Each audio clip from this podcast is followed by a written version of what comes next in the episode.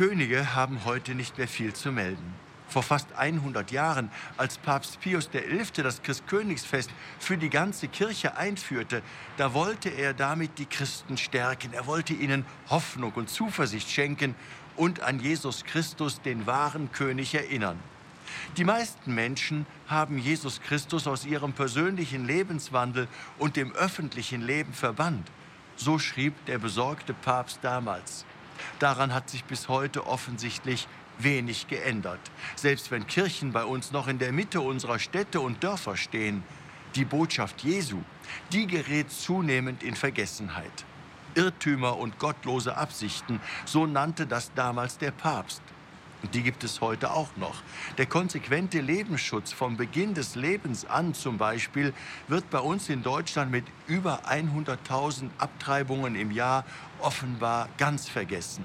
Die tausenden Kinder in aller Welt, die Tag für Tag sterben, nur weil wir es nicht schaffen, die Güter unserer Erde gerecht zu verteilen, die sind auch vielfach völlig vergessen. Die Liste unseres Versagens und Vergessens, die ist lang. Und wenn wir heute schutzsuchende Menschen zigtausendfach vor unserer europäischen Haustür ertrinken lassen, muss man das auch völlig zu Recht eine gottlose Absicht nennen. Damals wie heute ist es dringend notwendig, dass wir uns nicht an den selbsternannten Halsbringern und Herrschern dieser Welt orientieren. Christus gehört konsequent in unsere Mitte.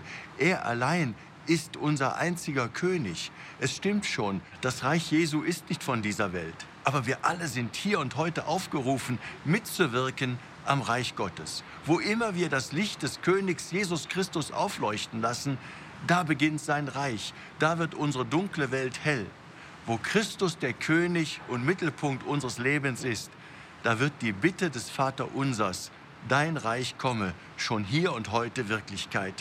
Ihnen und allen, denen Sie sich verbunden wissen, heute einen gesegneten Christkönigssonntag.